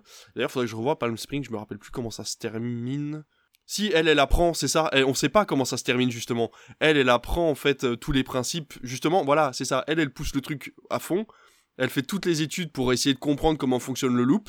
Et en fait, quand elle y arrive, elle se dit on va essayer avec une chèvre. Et euh, en gros, ça marche, c'est ça. Ça marche avec la chèvre. Et du coup, ils tentent eux le. En gros, elle fait des études sur le domaine quantique et puis elle en conclut qu'il faut se faire exploser dans la faille où elle est rentrée et qui a provoqué le truc. Donc elle essaie avec la chèvre, le lendemain il n'y a plus la chèvre. Du coup, ça se finit sur eux deux, ils vont se faire exploser dans la faille, coupure, et on les retrouve dans la piscine d'une baraque qui squattait parce que la famille était partie. C'est ça. Et au final, Et les, et les voisins reviennent. et Ouais, la famille revient. dedans. Ouais, c'est ça. Et c'est là qu'on comprend que, ok, bon, c'est fini quoi. Et encore une fois, c'est dommage, tu vois. Ils veulent conclure alors qu'ils devraient pas. C'est-à-dire qu'à partir du moment où elle dit, bah, la chèvre est plus là, d'accord, mais est-ce qu'elle a pas explosé à l'intérieur du tunnel? Bah, si, bon, bah, c'est pas grave, on va tenter quand même parce qu'on en a tellement ras le cul qu'on on veut finir, on veut en finir avec cette boucle. Tu vas dans la boucle. Et là, générique, tu ne sais pas ce qui s'est passé, tu ne sais pas s'ils sont toujours en vie ou pas, mais ils en ont tellement eu ras le cul qu'au bout d'un moment, il faut aller de l'avant, il faut y arriver, et, euh, et, et c'est là que ça aurait été intéressant, mais ils ont voulu conclure avec, euh, voilà, avec ce truc-là, et c'est dommage. Ça me fait penser, euh, je sais pas si vous avez vu euh, la série The Good Place. Oui. Oui. Trop bien. Janet Je peux spoiler The Good Place. Janet Au final, t'as ce truc-là de certes, t'as la vie éternelle, mais est-ce qu'au bout d'un moment, la vie éternelle, c'est pas chiant? Bah si. C'est ça. La, la conclusion de The Good Place est, je trouve, une des meilleures conclusions de série de ces dix dernières années. Vraiment, la, la série, elle, elle a des hauts, des bas, tu peux dire ce que tu veux. Finalement, est-ce qu'au bout d'un moment, tu veux pas juste être anéanti, en fait, ne plus avoir de pensée, parce que une fois que t'as vécu un nombre de fois incalculable, une fois que t'as atteint l'apogée de ce que peut être l'esprit humain, bah, il faut, il faut partir, et puis c'est tout. Encore une fois, euh, Une histoire sans fin est un film hyper intéressant de ce côté-là, mais c'était pas fait pour ça, donc le film est humoristique, il va pas assez loin, mais c'était un film qui était hyper intéressant, qui aurait pu pousser le bouchon bien plus loin que tous les autres films de Loop, quoi. Tout à fait, tout à fait. Allez, on enchaîne avec le troisième film? Go. Donc poursuivons avec Miracle sur la 34e Avenue. Allez. Il croit que vous êtes le Père Noël. tu as raison, Ryan. Je sais, Quoi donc? Le Père Noël, il n'existe pas. Il y a des gens qui refusent la vérité, C'est affolant parce qu'il connaît bien le monde des joies et des enfants. même quand ils la regardent en face. Tu es belle. Le Père Noël n'existe pas Je voulais que devant la cour, M. Kringle demande à sa reine de voler. Il ne vole que la nuit du réveillon de Noël. Il n'est jamais trop tard pour commencer à croire. Et c'est justement le moment. Je le savais Miracle sur la 34e rue. Sorti en novembre 1994, il s'agit d'un remake d'un film homonyme de 1947 écrit par John Hughes d'après une histoire de Valentine Davis et réalisé par Les Mayfield avec Richard Attenborough, Elizabeth Perkins, Gillian McDermott et Mara Wilson pour une durée de 1h55 minutes. Responsable des événements spéciaux dans un grand magasin de la 34e rue de New York, Dory Walker doit organiser la parade du Père Noël pour les fêtes. Mais le figurant pressenti arrive complètement ivre. Dory n'a d'autre solution que de s'adresser à un vieil homme au comportement un peu étrange. Le succès est immédiat, mais Chris Kringle serait-il le vrai Père Noël? Mhm. Petit point box-office, d'après vous, combien d'entrées a fait Miracle sur la 34e avenue en France? Oh, ce genre de film, ouais, mais je suis alors, je dis toujours ça, mais en fait non. Mais là vraiment je me plante depuis un moment, mais euh, moi je moi je le vois pas passer le million. Bah perso j'en ai jamais entendu parler quoi. Bah ouais moi non Ouais, plus moi non en plus, fait. hein. Moi je dis direct ou DVD. Allez euh, 600 000. 200 000 Allez moi je suis fou, je vais dire au million mais... 55 636 entrées. Oh là là, mais quel drame. Oh là là. C'est plus un bide Eh là. Ah oui, c'est un bide complet. Ah bah là, euh, là, là, oui, là, c'est c'est juste le nombril, là, c'est plus le bide. Hop, hop, hop, hop, voilà. Bonne vanne. Bref, Là, il est pas mal celui-là. t'as vu? Mm, mm. Ben du coup, c'est moi qui ai choisi ce film et pour une fois, je vais faire une petite remise en contexte. J'ai une amie en fait qui adore la période de Noël, mais quand je dis qu'elle adore, c'est elle adore la période de Noël et qui pendant des années en fait, elle m'a parlé de ce film me disant qu'elle l'adorait et c'est donc pour cela que j'ai choisi ce film pour l'épisode de ce soir. Je ne le connaissais pas et un peu comme toi David, j'en profite des fois pour prendre des films que je ne connais pas pour les découvrir et savoir si je les aime ou pas. Eh ben, je sais pas, je m'attendais à un film dramatique. Je m'attendais à... ce que le film aille tirer ma petite corde sensible. Ben, pas du tout. J'ai été déçue de voir que c'était un film, en fait, de Noël complètement random qui euh, peut facilement euh, passer euh, l'après-midi sur TF1, comme on disait. On a le personnage qui croit au Père Noël et à la magie de cette période et l'autre qui la révoque totalement, ce qui est assez basico-basique. Il n'y a pas de moment comique ou dramatique. L'histoire d'amour ainsi que la pseudo-critique du capitalisme, je n'y ai absolument pas cru. Alors l'histoire d'amour, ben moi, euh, en deux heures de temps, euh, si c'est mal raconté, j'y crois pas. Euh, sachant que je me frappe des séries coréennes où un bisou arrive au bout de dix épisodes qui font à peu près une heure de film. Donc voilà, faut se dire qu'un bisou arrive au bout de 10 heures, au bout de, de 30, de 30 minutes, qui est un je t'aime et marions-nous, j'y crois absolument pas. Donc voilà, je l'ai trouvé très, même trop naïf, niais. Alors oui, c'est un film de Noël, oui, on doit être en mode guimauve, mais voilà, le film il a pas du tout pris sur moi, je l'ai trouvé en plus beaucoup trop long pour ce que ça voulait raconter. Une heure vingt, une heure et demie aurait été largement suffisant. Alors euh, après tous les acteurs jouent bien, y a pas de souci. Richard Attenborough en Père Noël, y a pas de problème. Pour ceux qui seraient curieux d'aller voir le film et qui se demanderaient qui est ce petit Papa Noël, c'est celui qui a créé le parc de Jurassic Park. Il a dépensé sans compter. Il lui restait des sous pour des cadeaux de Noël. Exactement. voilà. Et du coup, oui, il est convaincant. Mais voilà, bref, c'est pas un film qui, moi, m'a marqué et dont je me rappellerai euh, à la fin de ce podcast. Au moment où j'ai tapé euh, Miracle sur la 34e rue sur Disney+, je me suis rendu compte qu'en fait c'était un remake d'une folie euh, m'ayant parcouru l'esprit un instant, je me suis dit allez, on va se le faire, c'est original, tant qu'à faire. Et ben franchement, l'original c'est vachement bien. Moi j'ai vraiment passé un bon moment devant.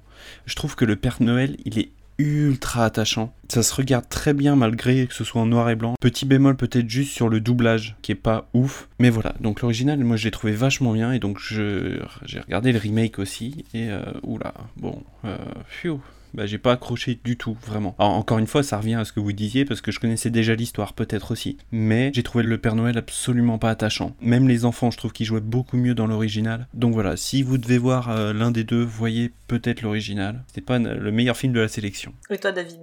Finis ta bouche et on peut y aller. Après avoir mangé ton chocobon. Voilà. Attention, vous êtes prêts? Allez On peut y aller. J'ai tout fini. J'ai pas aimé euh, Miracle sur la 34e rue. Parce que déjà, j'y crois pas. Parce que déjà, le Père Noël, il a des dents, elles sont toutes décalées. Alors pour moi, un Père Noël qui a les dents toutes décalées, c'est pas le vrai Père Noël. Moi, un vrai Père Noël, il a les dents blanches, et elles sont bien alignées, et il a pas de problème de dentition. Ensuite, la gamine qui te calcule le 4,40 au bout de deux minutes, euh, qui est en mode euh, oui, alors moi, Wall Street, euh, machin, la crise, tout ça, j'y crois pas. Le mec qui garde la gamine depuis des années, qui vous voit toujours la mer, alors que si ça se trouve, il se pécho derrière la porte, tu te dis bon, j'y crois pas non plus. Ils partagent Noël depuis des années, mais ils sont jamais sortis ensemble. Et elle, madame, oui, non, je suis une femme entrepreneuse, donc du coup, je peux pas avoir d'homme. C'est bon, ça va, on n'y croit pas. Après, ils les traitent de mécréants parce que les mecs, ils croient pas au Père Noël. Et alors, je déteste les films confondent Noël et religion. Alors là, on dirait que parce qu'ils croient pas au Père Noël, les mecs, ils sont athées. Alors déjà être athée aux États-Unis, c'est pas cool, mais alors si en plus tu crois pas au Père Noël, alors c'est foutu. Et du coup, j'ai trouvé ça vraiment mais, sans déconner. Pourquoi t'as pris un air de one man show Ah ouais, non, mais je te jure, mais moi ça me, ça me met hors de moi. Ce film m'a mis hors de moi. Et, et, et donc du coup, la gamine, elle va sur les genoux du Père Noël. Et elle lui dit, bah voilà, elle commence à y croire un petit peu quand même. Puis la mère, elle vient la retirer en disant, non, euh, c'est pour les clients. Putain, déjà, tu dis à ta gamine, c'est pour les clients, quoi. Oh, déjà, c'est le drame. Et du coup, le mec arrive à l'oreille du Père Noël et lui dit, faites pas attention, c'est des mécréants. Et le Père Noël, il la regarde, il fait, ah d'accord. Comme ça, tu vois. Putain, mais vraiment, tu trouves ça logique, quoi. Et donc voilà, enfin bon, bref, le- je trouve qu'il y a rien qui colle. Il y a juste un moment qui m'a bien plu. Ne me demandez pas pourquoi, je sais pas, parce que j'aime bien les films de procès, je pense. J'ai bien aimé le procès du Père Noël. Oui. J'ai trouvé que ce moment était vraiment cool, en fait, en mode, est-ce que le Père Noël existe ou pas? Et, le mec sort un billet et te dit, bah en fait, on s'en fout, parce que ça fait des années qu'on croit en Dieu et qu'on l'a même marqué sur nos billets, en fait. Donc pourquoi on n'aurait pas le droit de croire au Père Noël? Et là, t'as la meilleure conclusion possible pour les Américains de dire, vous êtes des débiles depuis que vous avez créé ce putain de billet et vous me faites chier pour un Père Noël, quoi. C'est vraiment ça, c'est genre vous croyez à un truc qui n'existe pas. Vous n'en avez jamais eu aucune preuve depuis la nuit des temps et vous venez me saouler parce que vous croyez pas que lui c'est le Père Noël. Y a rien qui va dans ce film, y a rien qui va. Donc du coup, bah je suis arrivé à la fin, je me suis dit bah pff, Elle a encore choisi un bon film, celle-là? non, c'est pas ça. Non, mais je t'en, mais non, moi après je t'en voulais pas parce que c'est vrai que ça fait comme, comme Jean-Charles et tout, ça fait un moment, on en entend parler et tout, c'est des films cultes, donc faut les avoir vus au moins une fois dans notre vie. Mais c'est vraiment ce qui typiquement dans les années 90 était le meilleur du pire des États-Unis, quoi. C'est vraiment ce côté euh, le grand son commercial. La course aux jouets se moquait très bien en fait de ce côté anarchie de Noël et, euh, et con- consumérisme à outrance. Et là, en fait, ils ont essayé de faire un peu des deux, c'est-à-dire qu'en fait, oui, euh, consumérisme à outrance, mais c'est pas mal parce qu'en fait, c'est le Père Noël et du coup, si on y croit un petit peu, c'est chouette. Tu sais, quand il dit le Père Noël, il dit bah allez en face, c'est moins cher et tout. Est- J'ai pas compris le concept d'ailleurs. Si quelqu'un peut m'expliquer. Y a pas de concept. Si non mais si non mais attends. À un moment, attends. Y a pas de film. À un moment, le Père Noël dit Ah, mais attendez, achetez pas ça ici, achetez-le en face parce que c'est moins cher. Et du coup, le patron, il dit Mais putain, le Père Noël est en train d'envoyer euh, les mecs en face. Et il dit Bah oui, mais on n'a jamais eu autant de monde parce qu'en fait, le Père Noël, il est super gentil et tout. Et là, le mec explique un concept de truc En fait, vous nous dites ce que vous voulez, on va vous le chercher. Et du coup, en fait, on le vend moins cher. J'ai pas compris, en fait. Et c'est comme ça qu'ils ont du succès. J'ai pas compris. En gros, l'idée, c'est euh, Amazon. en fonction du cadeau que vous voulez, si on peut l'avoir moins cher, enfin si on le trouve moins cher ailleurs, on vous dit où le trouver moins cher. En gros, c'est ça. C'est le côté euh, vraiment, eh, eh, on est tellement euh, sympa avec vous que si on l'a, si, no- si notre prix c'est pas le meilleur, Ouais, ouais, d'accord, ok. Et donc, du coup, en fait, vu que t'es déjà dans le magasin et que tu fais tes courses, bah, au final, tu restes dedans et puis ça marche bien. bah puis tu dis ah ils sont sympas quand même. C'est ça, et du coup, t'y retournes parce que. Mais du coup, je trouve ça dommage parce qu'en fait, c'est un film de Noël et que normalement, le film de Noël, c'est plutôt adressé, on va dire, à un truc familial, à un cocon familial. Mais là, moi, je monte ça à mon gamin de 8 ans, au bout de 5 minutes, il me dit, bah non, c'est mort, enfin, ça, ça m'intéresse pas. Même le, le truc dans lequel il est censé s'identifier, c'est-à-dire cette petite gamine, en fait, qui essaye de vivre un Noël normal, parce que voilà, tu peux pas t'identifier à elle parce qu'en fait, elle parle comme un adulte de 45 piges. Donc, du coup, en fait, tu ne peux t'identifier à personne dans le film. Nous, on n'est pas concernés parce qu'en fait, bah, on n'est pas entre, on n'est pas des directeurs de grands centres commerciaux, on n'est pas le Père Noël et on n'est pas ce mec qui, au final, s'avère être avocat alors qu'il est tout le temps chez lui à garder une gamine. Donc euh, bon, euh, voilà. Je, bon, je suis désolé, je, je parle longtemps pour pas grand chose, mais c'est vrai que ce film-là, moi, ça, m'a un peu. Je, je- je suis jamais rentré dedans, c'est impossible de rentrer dedans. Il y a un petit euh, retour en arrière. Il y a quelques minutes, quand on a commencé le podcast, tu as dit, Alice, ah, je suis pas fan de téléfilms de Noël. Du coup, je me suis dit, Pourquoi elle a pris ça alors pourquoi elle a choisi ce film? Parce que Mais parce que je littéralement, ne le savais pas littéralement, tu prends une grille de bingo où tu notes des trucs que tu trouves dans tous les téléfilms de Noël. Tu as tout dans ce film. Un Père Noël, euh, enfin un petit vieux sympa, gentil avec les enfants, un peu glauque parfois. Faut être parfaitement honnête, il fait quelques remarques en mode, Hmm, bof. hein. Mais genre il y a plein de trucs comme ça où je me suis dit, euh, ouais, non, non, ça pas fan. J'ai trouvé ça long, chiant. J'ai regardé un, un film de Noël Netflix hier, c'était pas bien, mais j'ai préféré. parce que ça se prenait pas la tête, ça cherchait pas. Là, euh, là en fait, j'ai l'impression que le film essaie d'aborder trop de trucs en même temps. Il se dit bon bah on va rallonger, sauf que même en rallongeant le film, faut qu'il raccourcisse toutes les problématiques. Donc le vrai Père Noël, euh, la croyance au Père Noël, le capitalisme, comme on dit, tout ça, tout ça. La femme, du coup, aussi, parce que oui, euh, femme indépendante, euh, et lui, euh, alors d'ailleurs, la demande en mariage au premier date, Éclaté. même dans les Ah, films de Noël, ils font pas ça. C'est out, C'est out. Même dans les téléfilms de Noël, ils ne se marient pas à la fin. Ils font leurs petites histoires, mais il n'y a pas la demande. Tu, tu sais que j'ai eu très, très- j'ai eu très très peur. En fait, quand ils arrivent à la maison à la fin, ils se marient d'abord et ensuite ils vont à la maison, c'est ça. hein? Ouais. Mm. Et en fait, quand elle arrive dans l'église et que lui il est déjà là, je me suis dit putain, il va la forcer à se marier. Il a essayé de lui demander, de la demander en mariage. Elle lui dit non. Et ensuite, elle arrive dans une église. Personne n'a rien demandé à personne. Et la meuf est dans une église. Le mec est déjà là. Et c'est en mode bon bah tant qu'on est là. C'est l'inverse. C'est l'inverse, C'est lui qui arrive après c'est elle. qui est déjà là et c'est lui qui Mais arrive. voilà, dans tous les cas, tu dis bah le mec l'a invité à venir pour se marier alors qu'elle lui a déjà dit non quoi, c'est chaud. Mm, mm. Et pareil pour la maison, t'es en mode hé, je vous ai offert une maison, vous êtes obligé de vivre dedans. Euh, bah non, du coup j'ai pas envie moi. Il y a plein de trucs, Ouais. ça va pas. C'est bizarre, mais Ouais, euh, ça, ouais. de cette fin de film, tu peux facilement te détourner en film d'horreur, tu vois. Mais complètement. Tu fais genre euh, Sinister derrière. Je vous ai acheté une maison avec la prime que t'étais censé avoir. Vis dedans. Bam. C'est ça. Eh tiens, je te donne la clé. Au fait, le, le crédit c'est ça, hein. Tac, allez hop. Parce qu'il lui achète, enfin il lui achète pas, Le- mais en fait elle lui- il lui donne la possibilité de l'avoir. Il lui dit voilà, je vous ai filé une maison, mais à aucun moment il lui dit si c'est payé ou pas, je crois. Enfin, tu sais, tu te retrouves avec les, tu sais, mais j'ai pas les Il moyens. lui a dit, Je on a tous eu un crédit de Noël, et moi je me suis dit, tiens, à la place d'avoir beaucoup d'argent, tu vas avoir une maison. J'ai fait tout ça pour votre fille. Et tu sais, t'as ce truc de vraiment à deux doigts de te lâcher un. Non, mais par contre, le mec, il a dit que c'était construit sur un ancien cimetière indien, mais euh, t'inquiète, t'en te préoccupe pas. C'est ça, c'est trop ça. Ah, mais Ah, vraiment, en fait, ce film n'a pas de sens de bout en bout. Et je- tu vois, honnêtement, je crois que c'est le seul truc que j'ai kiffé aussi, c'est le procès. Parce que je me suis dit, c'est super intéressant de se poser la question de est-ce qu'on peut reprocher de quelqu'un de vouloir incarner une entité imaginaire, certes, mais dans la croyance populaire assez concrète pour sembler réelle? Et je me suis vraiment, tu sais, le film c'est fini, j'ai oublié tout le reste et j'étais juste comme ça pendant 10 minutes en mode c'est super intéressant comme sujet. Le coup du billet, je suis restée bloquée dessus en fait. Je me suis dit, bah ouais, c'est pas con en fait. Le, le billet m'a In bloqué. God we trust, bah ouais, pourquoi tu croirais en, en Dieu et pas au Père Noël en fait? Et tu te dis, bah ouais, en fait j'ai 30 ans, pourquoi je croirais pas au Père Noël en fait? Je viens de repenser à un truc là, c'est la fin, quand il lui dit oui, euh, t'as eu tous tes cadeaux de Noël, et elle dit un truc genre non, parce que j'avais demandé un papa et un petit frère. Mm. Et là, il regarde le ventre de la meuf en mode. La meuf est tombée enceinte. Parce que ils viennent de se marier, ils ont jamais.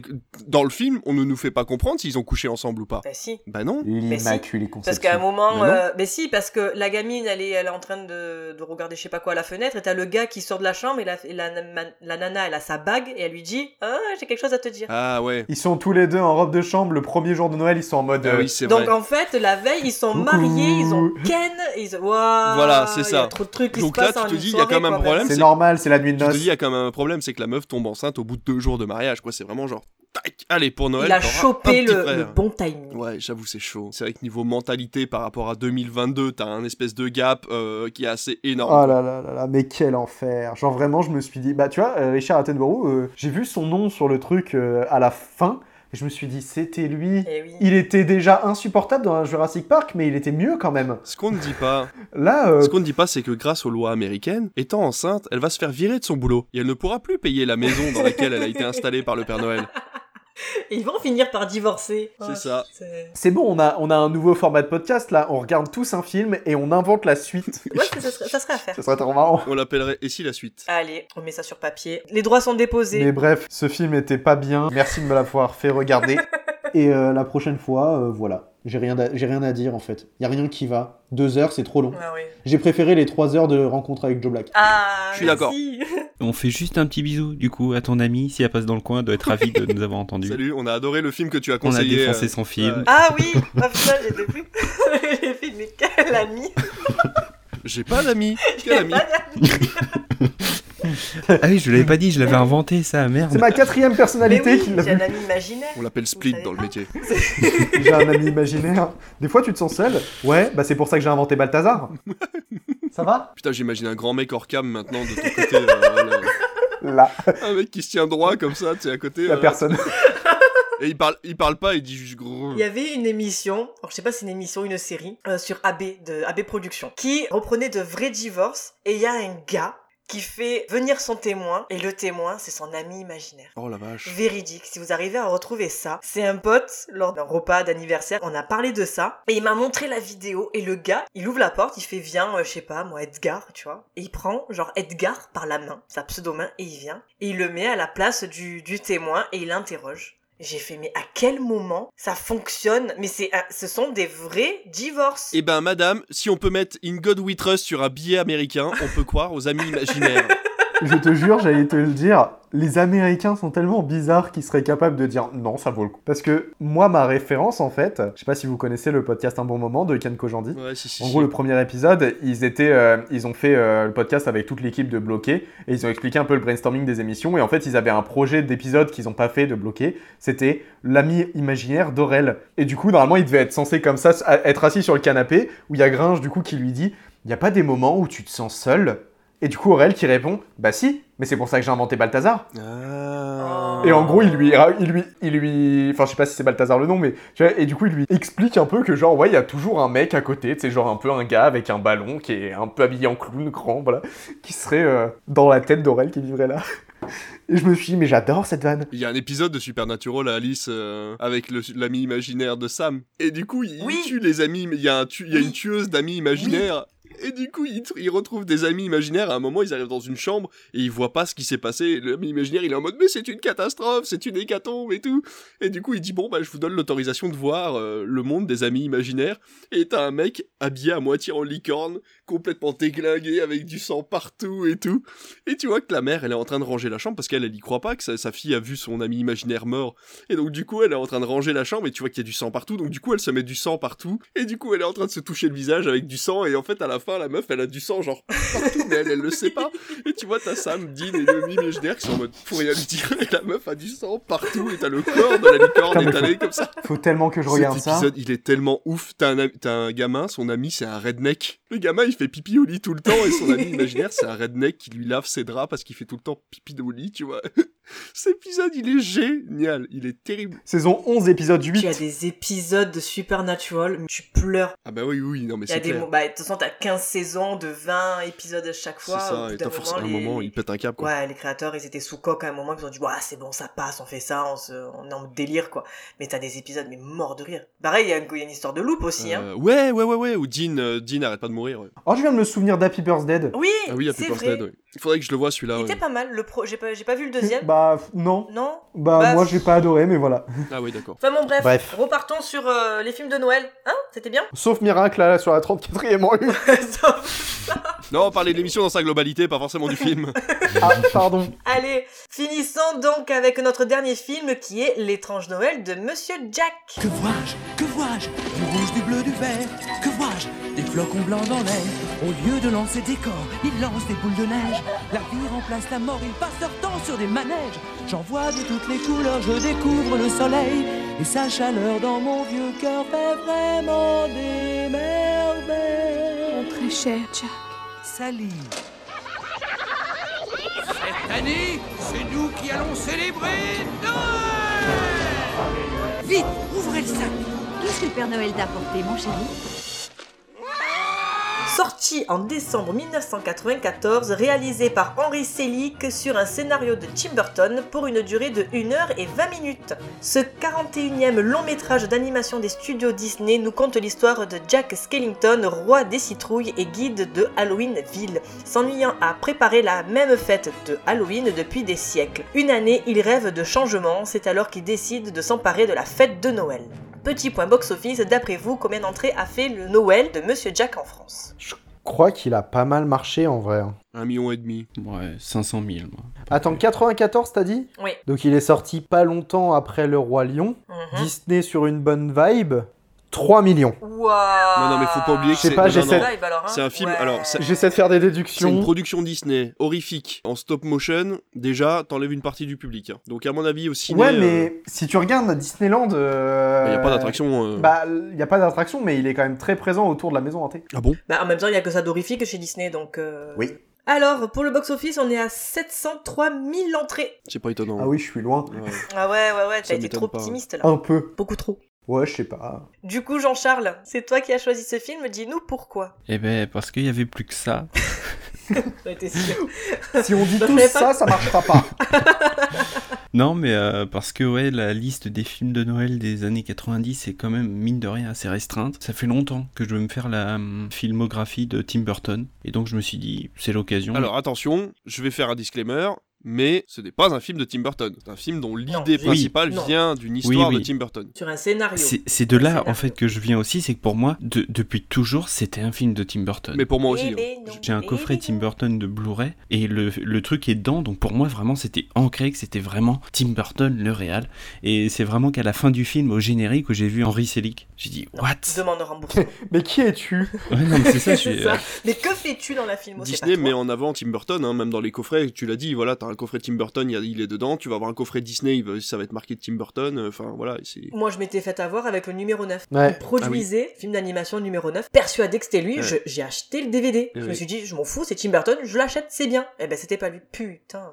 Bah en fait il l'a pas réalisé parce que je, je me suis renseigné, il était en train en plein tournage pour Batman le défi. Quelle prouesse Je kiffe vraiment la stop motion en termes d'animation, je trouve ça incroyable. Vraiment, il y a un boulot sur ça qui est fou. Il y a plusieurs films là qui sont sortis récemment, il y a Junkhead qui est un film qui est sorti euh, cet été en stop motion aussi qui a pas trop trop bien marché mais qui a- apparemment est vachement bien. Et euh, il y a Pinocchio euh, qui sort sur Netflix de Guillermo del Toro. Ça va être le troisième de cette année. hein. Parce qu'il y a eu Pinocchio Disney, il y a eu Pinocchio avec Roberto Benigni, et là on est au troisième Pinocchio de l'année, les gars.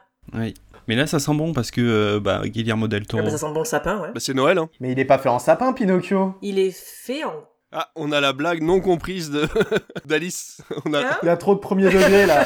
on a le bingo, on a le bingo. Ah, c'est bon, je me tais. On a eu un Biawage, on a eu un je ne dis pas qui c'est, mais il y a un mec dans un vaisseau spatial qui voyage à travers le temps, et on a eu euh, une, une blague premier degré, tout va bien. C'est ça. La mission est complète. On est même allé sur Keanu Reeves à un moment, je crois. Ah donc, oui, euh, exact. donc c'est bon. Exact, c'est tout bon. En admiration devant la stop motion, je trouve que c'est vraiment une technique incroyable. En plus de ça, le film fait 1h20.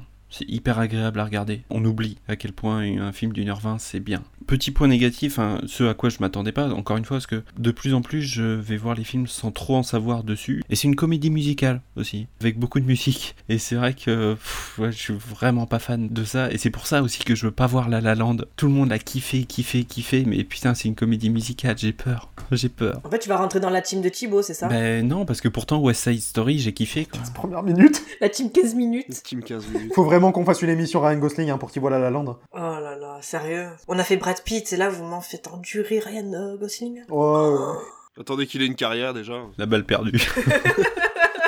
Ah, il l'a pris en pleine tête celui-là. Je quitte ce podcast. Vas-y Jean-Charles. Oui, on te coupe depuis tout à l'heure, vas-y Jean-Charles. Non mais pas de souci. Et puis euh, bah, de toute façon ça va être rapide parce que euh, j'ai plutôt bien aimé le film. Après je sais pas si sur Disney Plus c'était la, la version remasterisée. J'imagine que ça doit être celle-là plus que la version originale. En tout cas c'est vraiment joli. Le plan final du film où les deux personnages s'embrassent juste devant la lune derrière, je trouve ça vraiment ce plan magnifique, somptueux. Je suis vraiment resté sur, euh, sur la stop motion plus que sur, euh, sur l'histoire. J'ai pas trop accroché à l'histoire pour être honnête. Ni les musiques d'ailleurs. Ah ouais? Les musiques, j'ai. Ah ouais, non, j'ai pas. Bah, comédie musicale, déjà, dès que j'ai vu ça, ça m'a presque sorti du film, quoi, en fait. Pourtant elles sont bien. Enfin, il y en a même trois, elles sont super connues, elles, elles sont entêtantes. T'as This is Halloween, t'as la, chanson D'ici Halloween, c'est vrai qu'elle elle m'est restée un petit peu en tête. la chanson de Boogie Boo- Boogie Woogie, Boogie Boogie, bon bref. Et l'autre, là, quand il va dans le pays euh, de Noël. Ah oui, tu vois, elles sont Que hyper entêtantes, que enfin. Du rouge, du bleu, du vert. Que vois-je Des flocons blancs dans l'air. Que vois-je C'est super bien. Enfin, je sais pas, moi j'aime bien. Dis t'as un affect ou pas avec les musiques dans les films, moi je sais que Oui. les derniers Disney, euh, j'adhère pas du tout parce que justement ils sont passés à une, euh, comment dire, un type comédie musicale. C'est-à-dire qu'avant les chansons, si tu veux, étaient vraiment, euh, on pouvait les décrocher du film et tu pouvais continuer à avancer sans taper les musiques. Et là, si tu regardes La Reine des Neiges ou même Encanto, ils racontent l'histoire en chantant, c'est-à-dire que le film continue en même temps que les musiques, ce qui supprime déjà pas mal de rythmique au film euh, et de rimes en fait dans les chansons. Et c'est vrai que l'étrange Noël de Monsieur Jack, je comprends que ça puisse bloquer parce que justement il y a ce côté comédie musicale un petit peu dedans. Moi j'aime bien, mais je comprends, c'est c'est vrai que ça, ça peut bloquer quoi. C'est pas les meilleures chansons de Disney. Bah, c'est pas les meilleurs, mais bon, enfin, moi je trouve que tu t'en rappelles, comparé, je sais pas, moi, à Robin des Bois, ou peut-être après. T'as touché vraiment, t'as vraiment voulu toucher mon Disney préféré quoi. Oh, pardon T'as vu le nombre de Disney qui sont sortis dans l'univers? La meuf te sort Robin des Bois. Mais genre, mais dans le, dans le calme. Là, c'est même plus une balle perdue, la meuf a jeté un bâton de dynamite à travers ma webcam. C'est bien fait, t'avais qu'à pas parler de Ryan Gosling. Ah, pardon. non, mais c'est pas grave, c'est pas grave. Il est 4 heures et tout va bien. Par contre, j'aime beaucoup, moi, la chanson avec le. Comment ça s'appelle le... Euh, Rattrape-toi. non, non, non le, le, le coq là.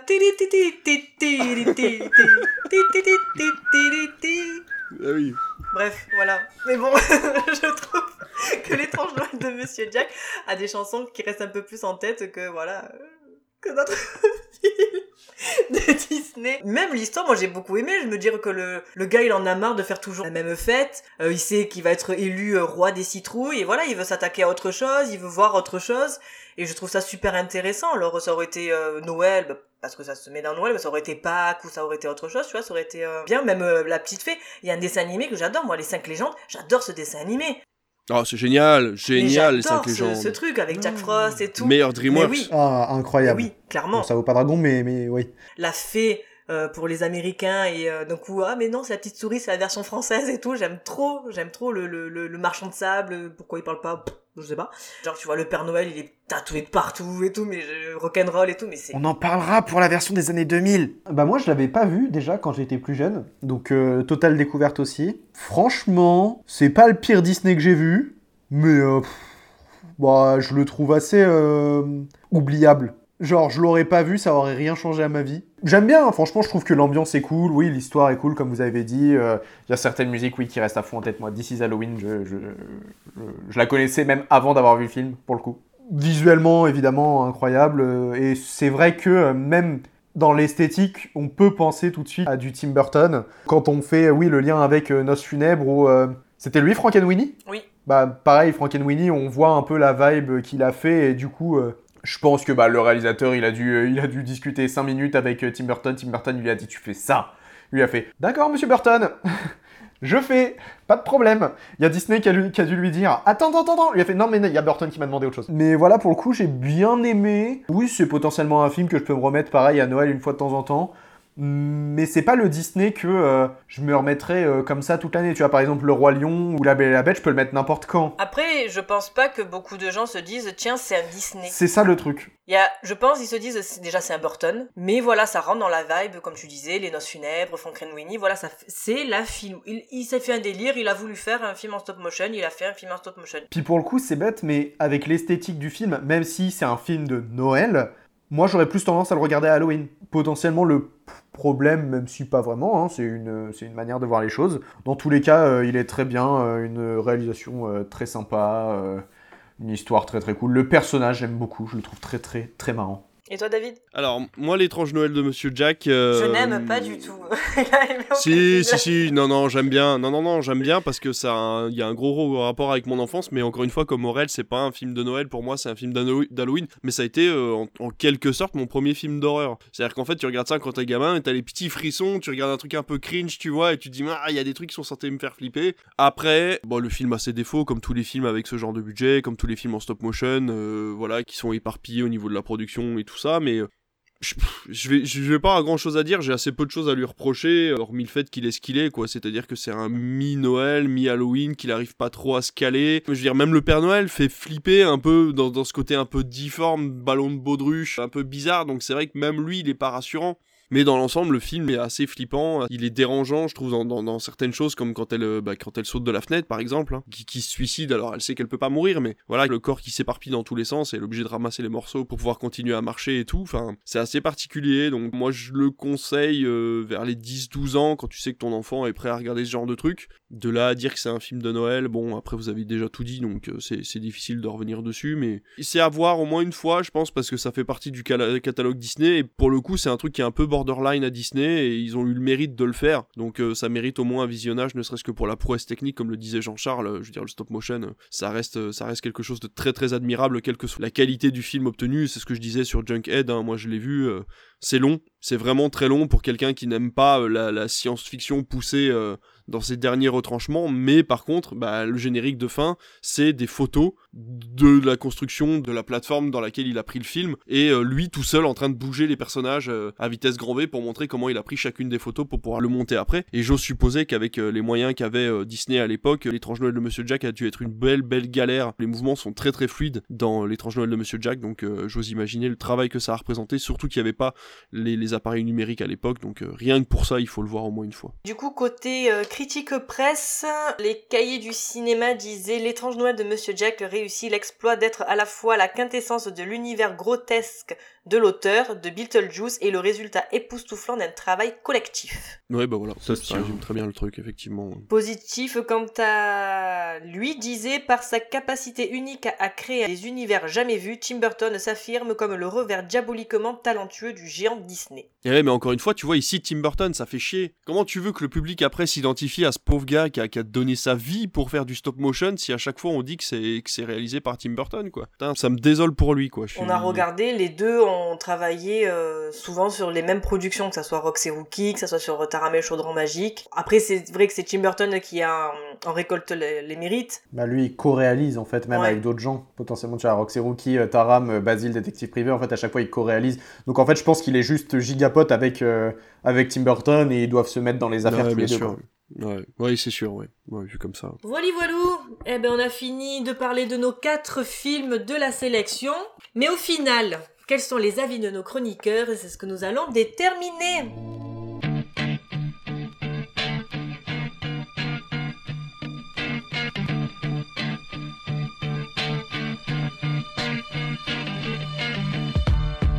Il est donc temps d'élire le film de Noël des années 90 que nous avons le plus aimé. David, je te laisse la parole. Quel est ton film que t'as le plus aimé? Euh... Miracle sur la 34e rue non, j'hésite entre Un jour sans fin et L'étrange Noël de Monsieur Jack, parce qu'Un jour sans fin, malgré ses défauts, il est quand même assez profond, et L'étrange Noël de Monsieur Jack, techniquement, c'est chouette, quoi, donc... euh, Et donc aucune hésitation avec Miracle sur la 34e rue. Vraiment aucune. euh, Bah non, bah non, non, aucune, aucune, aucune. euh, Même si c'est mais c'est con, mais en fait c'est le seul qui parle de Noël. Pour de bon, je choisis un film dans le C'est le thème. seul qui parle de Noël des trois que je peux choisir et c'est le seul que je vois pas comme un film de Noël quoi. Non mais euh, allez l'étrange Noël de Monsieur Jack parce que un jour sans fin je trouve qu'il y, a- il y a des idées qui sont un peu creepy dedans donc. euh, Et toi, Jean-Charles? Un jour sans fin. Et toi, Aurélien? Bah moi, pour le coup, j'ai envie de dire les Muppets. Ah merde Parce que j'aime beaucoup, j'ai beaucoup aimé l'étrange Noël de Monsieur Jack, mais j'ai vraiment adoré les Noël chez les Muppets. Eh ben écoute, moi je vais choisir l'étrange Noël de Monsieur Jack. Eh ben du coup, on va passer à la chronique d'Aurélien.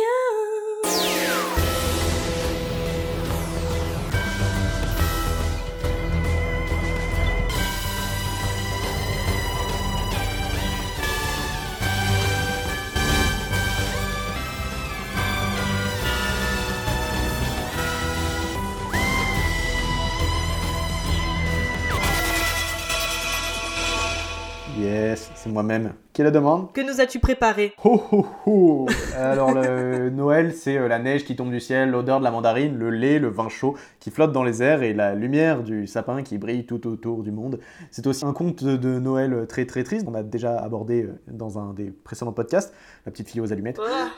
Mais bref, aujourd'hui, on revient sur un truc simple qu'on a déjà fait. Euh, je vous pitch un film, vous me dites si ça existe, si ça n'existe pas. C'est classique. Je me suis pas cantonné au film des années 90 parce que sinon j'aurais pas été très loin. Donc euh, pour commencer facile, est-ce qu'on a vu Bruce Willis euh, avec une arme scotchée dans le dos en Marcel euh, qui fait un peu chier euh, Severus Rogue? Oui. Ah bah oui. Die Hard. Oui. On a vu Piège de cristal, vous avez compris, on enchaîne.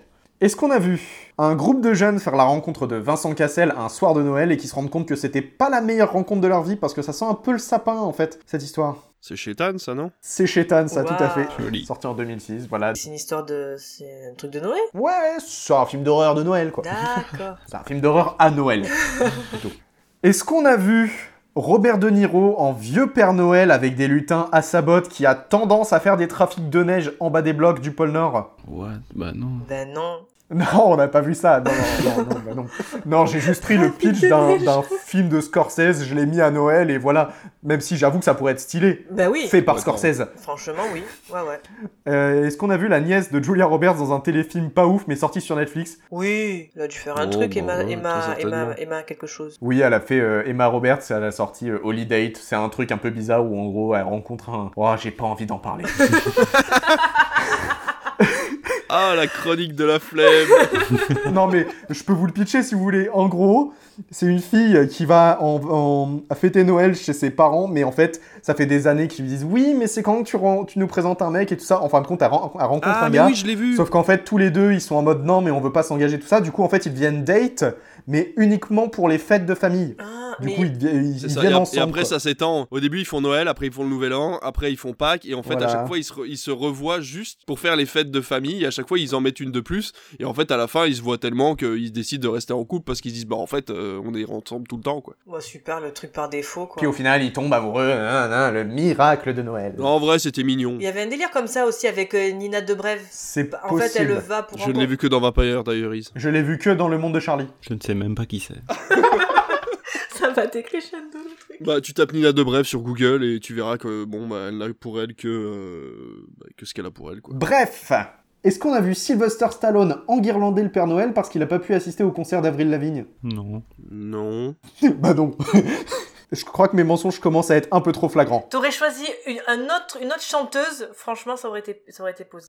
Avril Lavigne. euh, À la base, j'ai choisi cette phrase juste pour pouvoir dire enguirlander le Père Noël. Ah mais oui, je me disais aussi qu'il y avait. Non, non, voilà, je voulais juste faire ce jeu de Bonne vanne. Non mais bonne vanne. Ouais ouais bien vu. Est-ce qu'on a vu Kurt Cobain chanter Last Christmas sur la scène du Madison Square Garden le soir du réveillon de Noël face à Russell Crowe bien énervé? Oh bah oui. Je dirais oui. Oh j'aimerais bien. Aussi. Non, Ah non. Vous imaginez Kurt Cobain chanter Last Christmas euh, Ouais, mais ça aurait été un délire, justement, tu dis pourquoi pas. Non, non, mais juste cette invention m'impressionne personnellement. Et le fait que vous y croyez, Ouais, en fait, euh, parce que vraiment, là, depuis tout à l'heure, mes mensonges n'ont aucun sens. hein. Ouais ouais non mais c'est parce qu'on aime y croire, c'est la magie de Noël. Est-ce qu'on a vu Neil Patrick Harris faire des trucs un peu bizarres avec un duo de gars un peu idiots et probablement très défoncés, comme il l'avait déjà fait une autre fois, mais dans un film qui était pas du tout à Noël? Ouah. J'ai juste compris Neil Patrick Harris qui fait des trucs bizarres avec deux gars. Il a pas fait un film avec le, le gars de Sheldon, là? Jim Parsons? Ouais. C'est pas ça que j'ai en tête. Tu vois de quoi je veux? Le film ou la série avec lui, là, sur Netflix? Ah putain, faudrait que je le retrouve. J'ai vu une série sur Netflix, il y a Unco- Uncoupled, là. Non, euh, c'est pas ça. Alors, ouais. Bref, Là je vois pas. ça existe. Ça s'appelle Le Joyeux Noël d'Harold et Kumar. Connaissez-vous Harold et Kumar Ah, Harold et Kumar. Ouais mais c'est un truc Non, typiquement je le américain. ça aussi. absolument pas. Voilà, C'est un peu, gros, co- si vous c'est un voulez. peu euh, comme Wayne's World euh, et tous ces trucs là. Exactement, en gros, Harold et Kumar, de base, ça c'est... Oui. Je parlais de The Boy in the Band. Ah Il joue là-dedans Neil Patrick Harris? Bah non, je pensais. Ah oui d'accord, il me semblait Non, bien. voilà. Ça va être le seul gay d'Hollywood qui joue pas là-dedans. Bah, je pense.